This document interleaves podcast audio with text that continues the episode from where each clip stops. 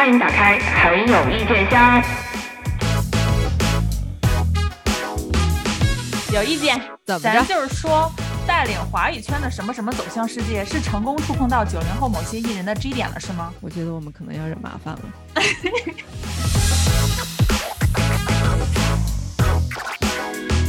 在二零二二年，三亚的某个小渔村，要带领华语戏剧走向世界的丁一某和要带领华语音乐走向世界的张艺谋相遇了。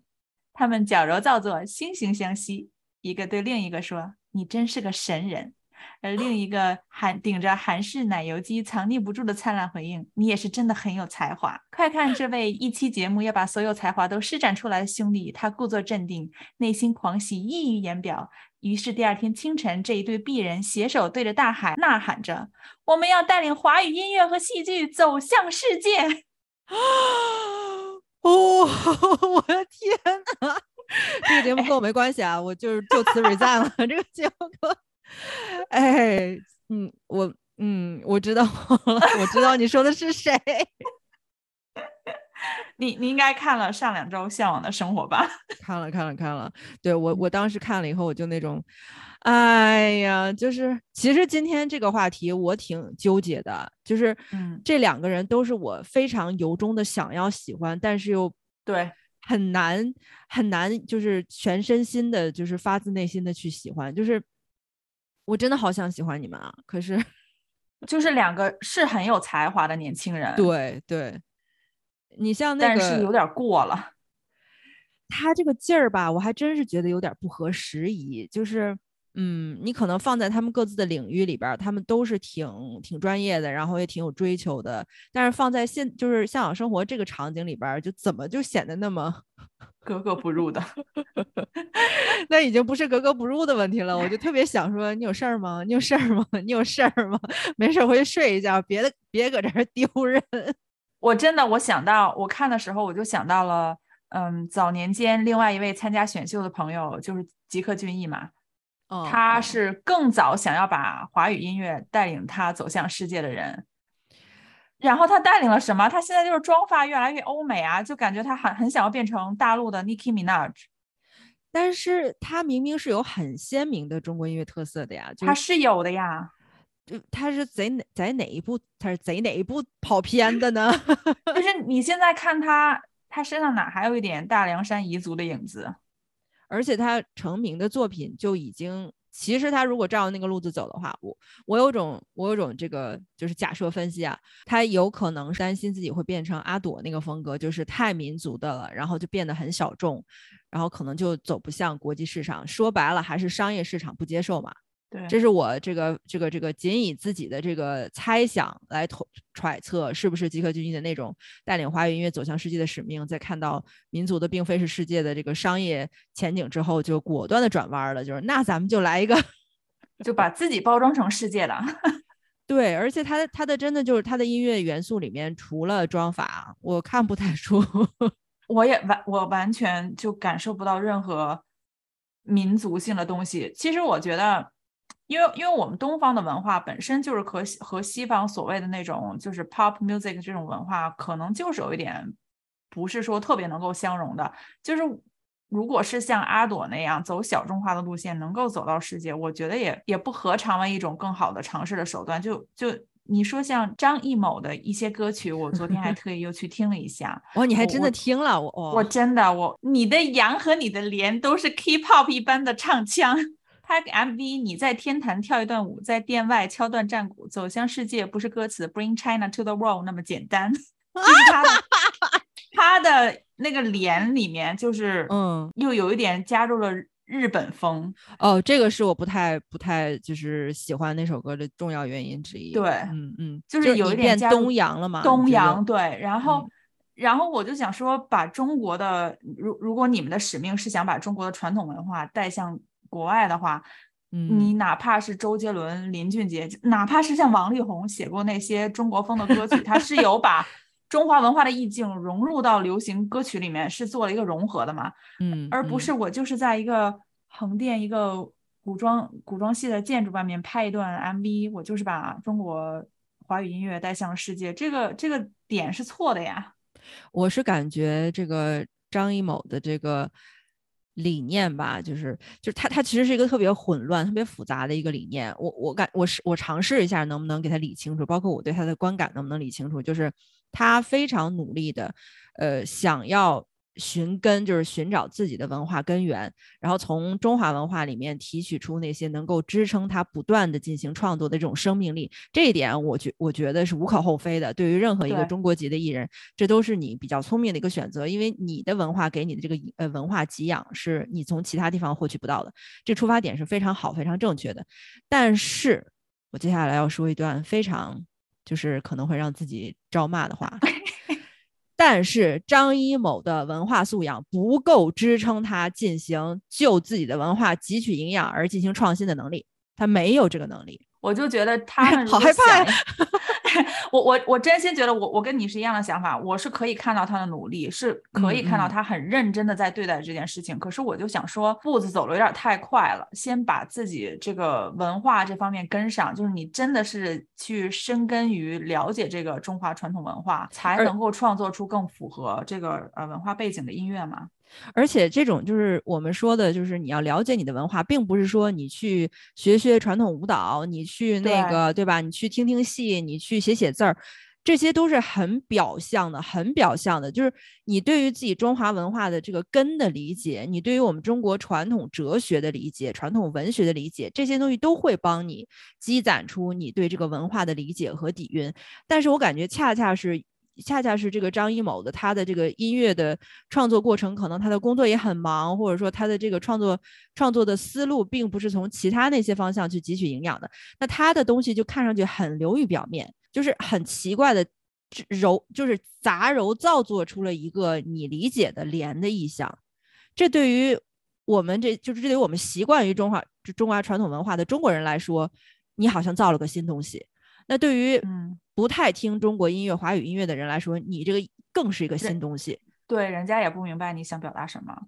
我我今天看重新看上一季的那个《向往》嘛，嗯，就是黄渤评价他写的那个吹牛皮的那一段。嗯，其实那首歌就写的还挺小清新的嘛。然后我就觉得黄渤的情商真的很高，可见黄渤是是真的很喜欢他，也希望给他有一些。极挑那几个前辈都挺愿意帮他的，对。对我我我复述一下，大概复述一下黄渤的话。他黄渤就说他写过很多很多，就是让自己很嗨的音乐。可是第一次就是这个吹牛皮这首歌，能够让人感受到有人情味儿。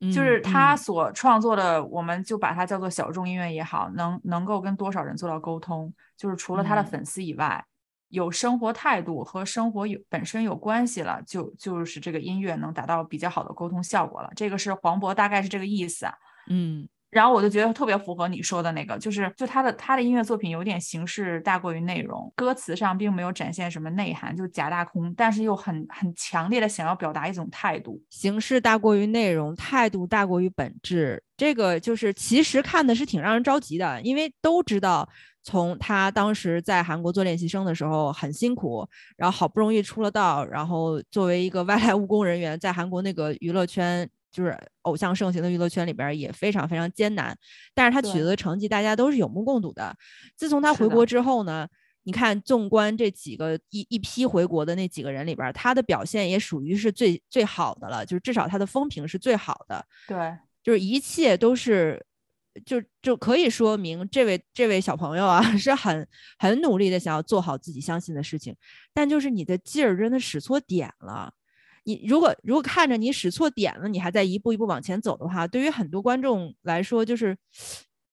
咱点都错了，方向都错了，就别往前走了吧。就有点，其实有点心疼，就是他有那么坚坚定的信念感，可是他走的过于执着。对，就是你方向走错了，咱使的劲儿越大，那不是错的越多吗？对。哎，说到他，就不得不请你提一下，因为你看过那个戏剧《新生活》吗？对对，我很好奇这位丁一某。哎，所有的背景信息全都提供了，然后到人名这儿，哎，某一下是吗？就这位丁一某，真的更是让我大开眼界。哎，这个丁一某啊，我是真的。更是由衷的不想说它不好。戏剧新生活是黄磊还有赖声川他们的一种尝试，就是想把这个剧场的话剧、剧场的这个戏剧表演带到更广的这个受众面前嘛。就是说，咱们也不知道谁会喜欢看，但如果有这么一个窗口的话，大家都会看。所以他请到的这些都是比较严肃的戏剧演员，或者说至少人家有个很多年表演经验的戏剧演员。在这些戏剧演员里边呢，这个丁一某呢就显得比较的。呃，与众不同，因为他不仅仅是在中国接受了戏剧培训，他还去了这个丹麦的欧丁剧团进行学习交流。他带回来了一些比较不一样的、比较先锋、比较有特色的欧洲的那个流派的呃戏剧创作方法也好啊，还有训练方法也好。当时在那个节目里边，显得还是挺自然而然的。就是当他吟诵、吟唱那么一段歌曲的时候，然后当他做那个风之舞的训练的时候。其他的那些戏剧演员是从专业的角度来讲说，哎，你这是什么？你教教我们，我们一起互相交流。然后作为吴比，作为一个有戏曲功底的一个戏剧演员，他也会通过这种我们传统练功的方式和我们这些欧洲实验派练功的方式之间的对比，他也能汲取一些营养。这在那个设定下就特别的合理。但是即使在那个设定下，丁一谋也是神神叨叨的感觉。但是在一个以戏剧为核心的这么一个表演背景下，他的那种神神叨叨就显得很可以理解，很正常。但是放回到这个向往的生活里边的时候呢，我就真的就是看到他在那个就是在在天台上练功，然后夹带上张张艺谋的这个一起的学习，我就觉得有点儿，我真的看着这个这个向往生活的编剧组，我就想说，你们好坏呀，你们。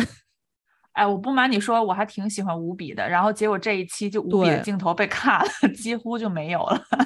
因为五笔来就是比较来生活的那个样子，他没有带着一点戏剧的内容来的。对，就相当于他比较融入这个节目。那反倒是你像丁一某，他是他是带着自己的身段来的，然后又不放下身段，来到这儿了以后就全身心的还在自己的这个呃戏剧人的这个人设里边。我很难说他这是好是不好，但是你你那天不是也跟我聊，就是说他呃他他在欧洲学习了这段时间嘛，咱们嗯咱们就把它称作一个比较短期的，类似于游学的这种吧，嗯嗯，他有这个短暂的交流，他回国，因为他的口号就是和目标不是想把华语戏剧带向世界嘛？然后然后你不就跟我讲他改编了几部呃相当于是中国比比很传统的剧目，但是改的也是。对，这个就是之前他上那个戏剧新生活的时候，他就已经有了那些比较就是受受关注的剧目了。其中有一出叫《窦娥》，然后他在早期的时候有一个剧目叫《醉梦诗仙》，就是都是从中国传统文化里面汲取的，而且是非常原始的我们的传统戏剧《窦娥》嘛，《窦娥》这个太就是对于中国戏剧来说，这个是太有太有代表性的一个作品了。但是当时我看到他那些剧照，因为我没办法在就是现现场看演出嘛，我们在国外回不去。看他那个剧照里面的妆法还有化妆，就是他借鉴了很多京剧的化妆的风格，京剧的这个油彩的风格。但是那种创新呢，或者说那种我不知道是不是先锋戏剧里边一定需要汲取营养之后变得和原来的东西就是完全不一样。他那个妆法给我的最强烈的冲击就是他很像朝鲜历史上他们学京剧而不得的那种照猫画虎的样子。就是你觉不觉得他？那从你的角度看，因为你看看过他在《戏剧新生活》《新生活》里面更多的表现嘛，你觉得他是不是也是同样的问题？就是对中国传统文化可能还没有达到那么的这个，我感觉，我感觉他这个其实这个丁某，呃，丁某腾，丁一某，其实丁一某的问题，我觉得跟张艺谋的问题不太一样。你像丁一某的问题是，呃，也不能叫不能叫问题吧，丁一某身上的一种现象，这对于我们这些。大大众来说，我虽然我们也对文艺或者戏剧有一些观察，但对我我们来说，我们不是戏剧圈子里边的人。对。而有意思的是，他的这个《窦娥》和他包括他的《醉梦诗仙》这些剧目，都在戏剧界得到了非常非常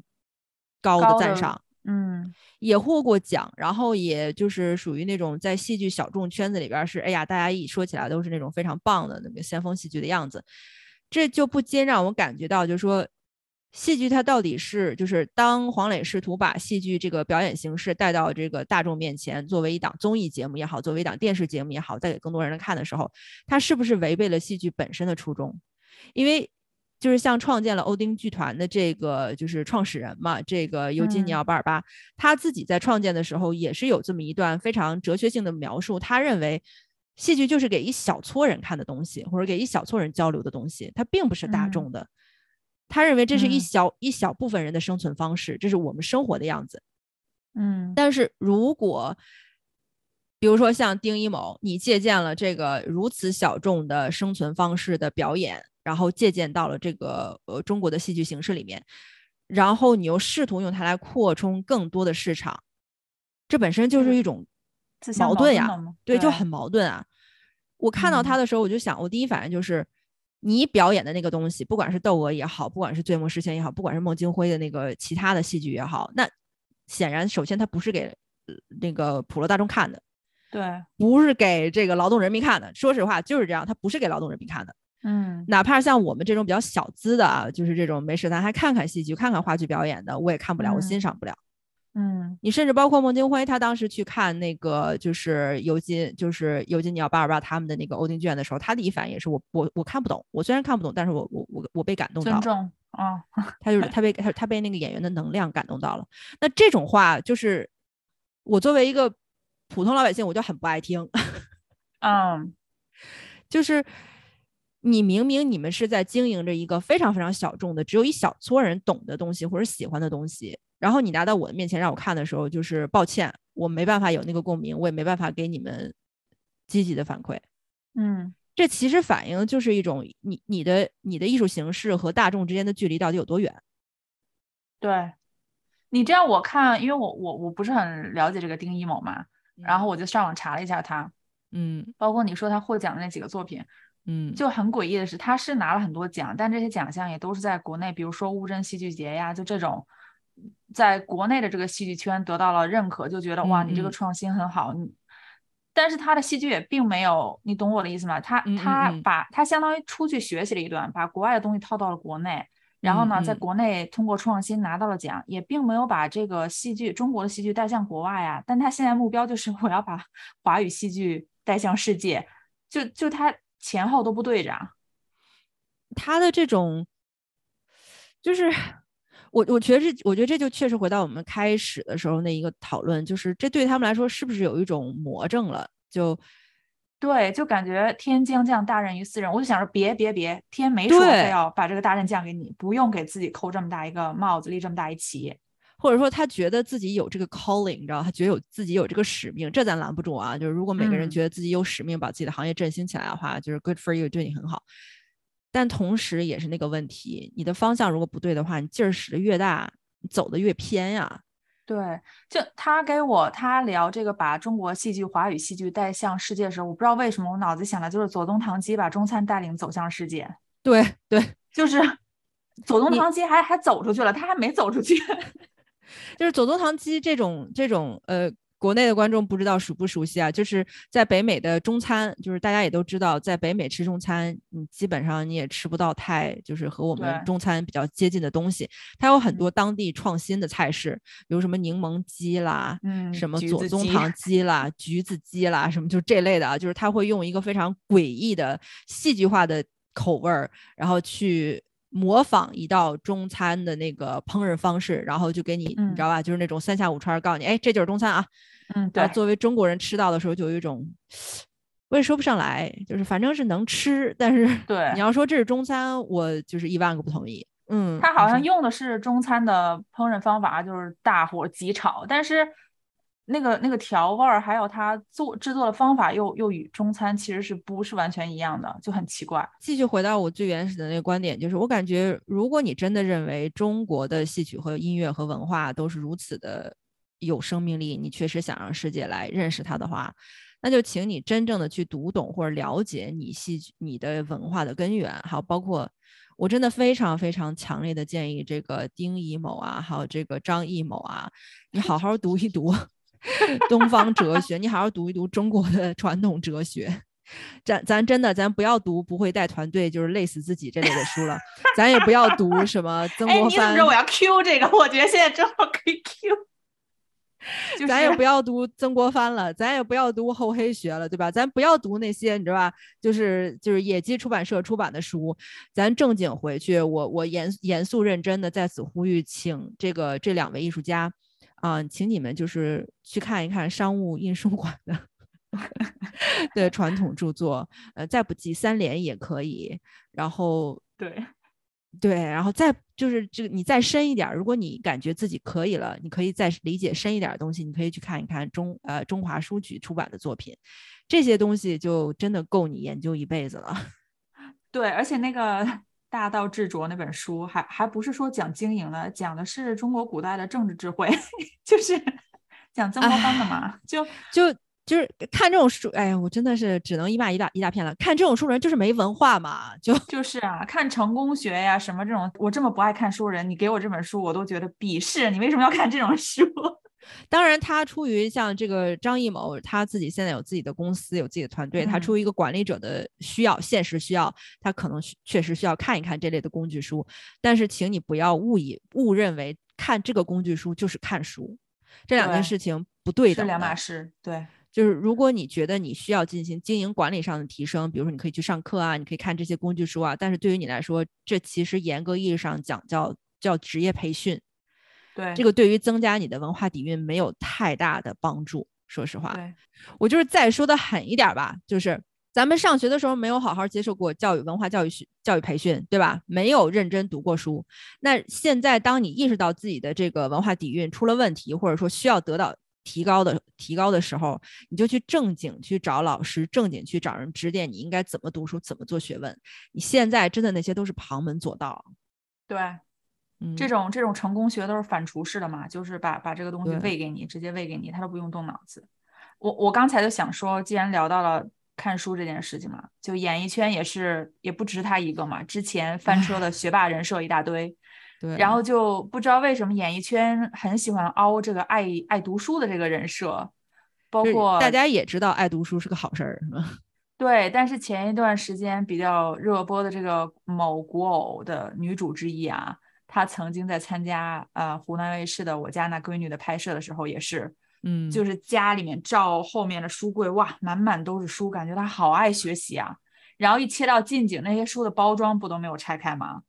我就想，我不我不知道是他有这个想法，还是他的经纪团队觉得要给他包装成这么一个他很爱读书、爱学习的人设，真的没必要。就是我我们看这个明星嘛，我们了解想知道他的八卦也好看他的戏剧也好，我们没有对他们有这么高的要求，就是他一定要读四大名著之类的。就是嗯他的经纪团队这么给他包装之后，就显得他既没有文化，还不是很环保嘞。我看的时候我就嗯，其实真没必要。就是你家的艺人，我们也是知道，就看着就不像是很爱看书的人，就也没有必要硬要给他凹一个他爱看书的人设。对，就是我们都知道演艺圈大部分从业者的平均学历水平，哪怕是正规院校出来的，我们也知道你们的文化分儿大概是在多少，对吧？几百分左右上下浮动。你如果觉得在你的职业生涯过程中，你有必要进行文化上的提炼和和进修，你主动你自己该干嘛干嘛，该上学上学，该看书看书。但是你一定要你一定要认清这个这个现实，就是你的粉丝们，以就是能够追随你们的粉丝啊，文化程度肯定比你还低。就是你要想靠靠这个糊弄他们，你着实有点儿就是你知道吧，就是就是有有有点浪费精力了。你如果是想用爱看书这个人设去糊弄比你粉丝级别、比你粉丝的文化程度要高的人，那你也属实有点儿 对，hit the wrong target，就是 你你你往下哄吧，没必要；往上哄吧，你又哄不过。就你要是真心想看书，你就自己悄摸看一看，对吧？你无意中，比如说你从包里拿出一本已经翻旧了的书，这大家都很明显就能看出来你确实在看。你书架上摆那么多没拆过封的书，而且咱都不知道哪个出版社出的书，哎，就是很不环保呢。就是很不环保呀。哎，说到这个人设，我们要不要聊一聊演艺圈其他两大人设？就是男明星爱凹的纯情人设，不知道为什么男明星很爱凹纯情人设，现在和女明星喜欢凹的傻大姐真性情人设。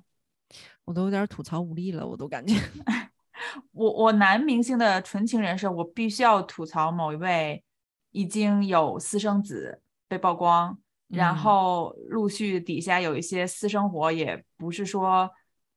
就已经把他纯情的人设都已经崩塌的稀碎的，这种还可以在电视节目中张开嘴那么天真无邪、无比可爱的在那里笑，我就看到他，我就想说，把你的嘴闭起来。你是肌肉已经有记忆了吗？就你只会这么笑，嗯老大你都已经三十好几了，你一个男明星在那演纯情人设，你是你是只会让人觉得，要不然你就是真傻，要不然你就你就不行。这就他他这他他张着嘴那个傻笑，我真的是啊，这个就很难说到底是经纪公司给的人设，还是他本人愿意就是执行，就是他本人也主动想要执行这样的人设。不管是哪一种情形，我感觉身为身为这样一个人设的实际执行者，都是真的挺悲哀的。毕竟是三十多岁，我我觉得这就是其实也影射到了我们现在内娱的一个非常违反人性的这么一种审美倾向，就是偏右嘛，就是幼幼嗯年的幼偏幼。对对对，就不管是男性还是女性，都会往这个偏幼偏少的这个方向审美取向去推。男生呢，就是你永远是孩子，永远是少年，从从少年的角度来来显示出你的活勃勃的生机，显示出你的活力，还有包括甚至有一些小小反叛，但是又不能反叛太大哦，你反叛太大的话，爸爸会不开心的哦。对，就是对于女性，同样的就是。你像现在我们讲的男性的纯情人设，包括女性的傻大姐人设，它其实都在把你往那种幼稚化去推。嗯，否定你作为一个成年人应该具有的性格特质和人设和这个这个性别特质。对，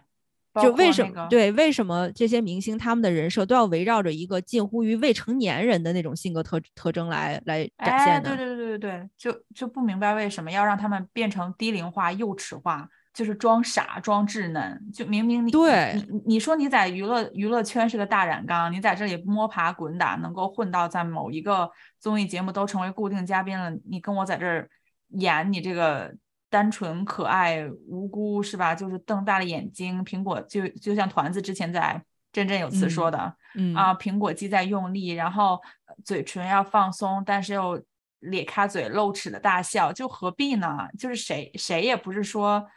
你你你是什么年龄你就做什么年龄的事情，你这个年龄就是你成熟一点，你懂得了一些人情世故什么，这个不可耻的，这个是很正常的。但是这里就我感觉有一个不得不就是我们就回避不了的这么一个问题，就是本身呃内娱的一些比较不健康的风气，它不一定是说艺人自身他想要这样做的，而是嗯平台通过流量告诉艺人这样子的受欢迎，你就要去这样子做。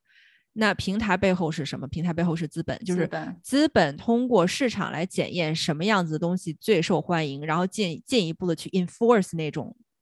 嗯那种表现形式，进一步去强化那种表现形式。就是当嗯资本它对于一个娱乐内容的提供和娱和娱乐作品的创作的初衷，仅仅是为了获得资本更大的呃回报的时候，那你作为明星也好，作为创作者也好，你对他来说只是一个资本上的工具而已。那你自然而然没有享有作为一个正常人、作为一个成年人应该有的性格特征，就是你不配有的。因为你对我来说，我需要你怎么赚钱，你就给我怎么赚钱。包括我前两天你不是推荐我看，因为我们家白白在登录元宇宙里面，我就看了看了半期嘛，我还没有看完。那个嗯杨超越不是也说啊，我又没有脑子，我又没有智商，然后我就想说，这有什么可骄傲的说出来吗？而且李诞回的很对，你说这两个是一回事儿，对，就我都不知道你是真傻 还是假傻。就女明星现在就是喜欢包装自己很无脑又很真性情，就包括看浪姐的时候，包括嗯那个、呃各大吐槽账号都喜欢吐槽大宝贝，也是走这个这个人设嘛，就是真性情。包括看浪姐、宁静，我跟你说，真性情就是真傻大姐，那英是真傻大姐啊，对对对对对，那英那是真傻。对她都不是说是真，她就是文化有限，她不是说她脑子真傻。你知道早年间我看那英去参加那个陶晶莹在台台湾的节目宣传她的专辑嘛，嗯嗯接受采访的时候，就他们在那在演播厅里架一个火锅，就在那吃吃吃聊一聊。然后那英就突然想说，他们家可能是保姆啊，或者是家政阿姨呀、怎么怎么样，嗯，他就想不起来词，然后他就说，就是我我就跟他们说，工人们你们都来吃，工人们。我当时看的时候，我快笑死了。就是你就你就能感觉到她是她是真傻大姐，她但对她那种傻不是说她没有这个心计，她我觉得她是她是因为他文化程度有限，给了他表现，加上他东北人的性格嘛，给他表现出来对感觉是傻大姐，并不是也不是说人家就真的傻，人家真傻怎么可能那个好声音带出好几季的冠军呢？对，而且现在你像包括从各个国家的这个政坛上，然后各个国家的现在的社会风气都趋向于保守，然后呃延伸到我们说的内娱的一些的人设上的这种偏好，都倾向于一种把人变得更加简单化、工具化、好理解。嗯，然后不允许你有太多的特色，不允许你有太多的这个作为人性一方面的东西，甚至是说，有的时候大家会误以为这种傻大姐啊，或者这种呃有什么说什么呀，就是直率，但其实不是的。对。它有一个词可以概括，就是蠢嘛，就是蠢有时候不等于直率。对 对，我记得你你之前说，包括韩国的流行音乐也很明显嘛，就他的那个偶像组合早期唱的歌曲真的是针砭时弊、紧追时事的那种，对，到。现在就都是小情小爱、小鼻子小眼睛的东西，唱的都差不多。到后来慢慢慢慢，随着他这个偶像行业越来越崛起，就是对于他们的偶像，就完全表现出了一种，就是你是橱窗里边的那个手办，你是娃娃，你是嗯不允许被别人碰的，你是不可以表达自己的爱情的，你也是不可以表达自己的七情六欲的。那他们的歌曲创作上也慢慢的表现的越来越，就是你甚至你看他们的韩剧。韩剧里边儿，好家伙，恨不得四十集韩剧十八集都不带亲一下的，然后对对吧？然后最后最后一集高潮，男女主角终于共度良良宵了，然后就哎镜头一转，第二天早上两人又美美的穿着衣服 在沙发上坐着，就是你这种把人性和人的欲望全都就是禁止化的这种做法，在我们内娱里边也能看到很多。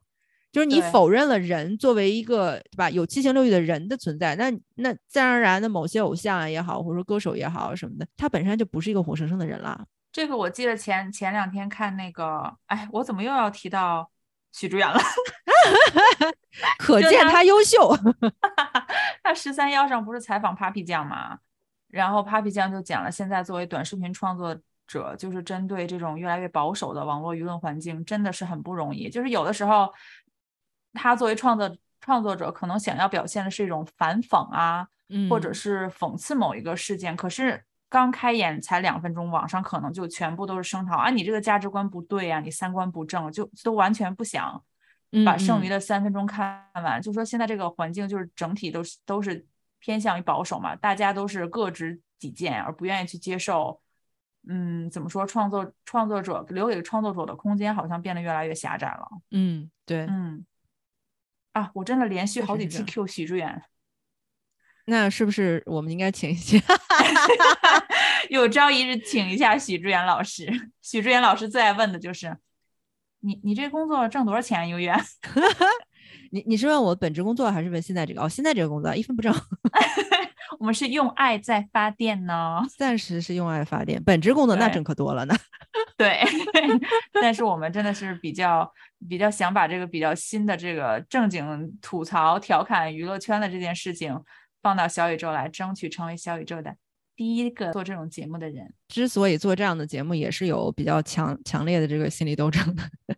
在斗争斗争之前，我们在想，因为谁面对就就像刚才我们说的，这个舆论环境越来越保守。其实舆论环境的保守，它另一个侧面就是这种对于不同意见的容忍度越来越低。对，不管说什么，都马上很容易变成一种你死我活的争论，甚至是这这还仅仅是普通人之间的观点之争。你一旦夹杂上了饭圈儿，你一旦夹杂上了资本背后哦推的那种、呃粉丝，那就根本没有办法开展一个成年人之间的有有理性的对话。在这样的一个我们认为就是比较负面的舆论环境之下，为什么我们要做这样一期，对吧？就明显句句都在得罪人，句句都在招骂、招找死的这种节目呢？就是首先我们相信我们有表达自己观点和想法的自由，不管舆论环境多么的恶劣，或者说不管资本推背后推的那些呃饭圈也好或什么的，你们的目的是多么的呃对吧？这个多么的贪婪，你嗯不可以剥夺我们自由表达自己意见的权利。对然后其次就是我们并没有人身攻击，我们也并没有说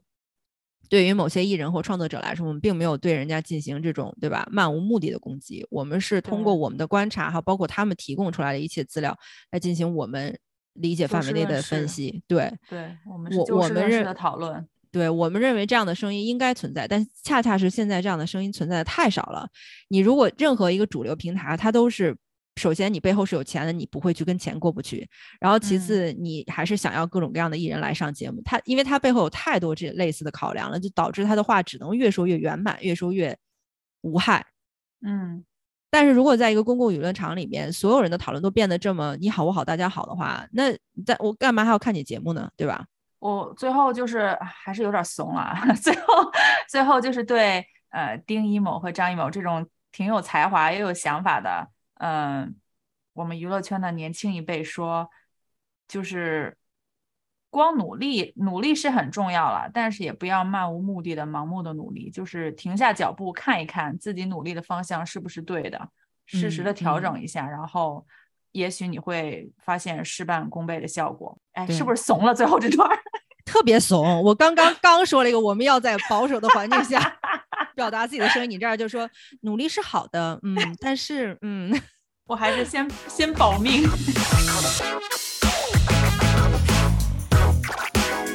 最后就一句话啊，就是针对他们这种要要把华语的华语圈的某某某什么什么带向世界，我就想说，步子大了容易扯着裆，口号喊太大容易扯着嗓子眼儿。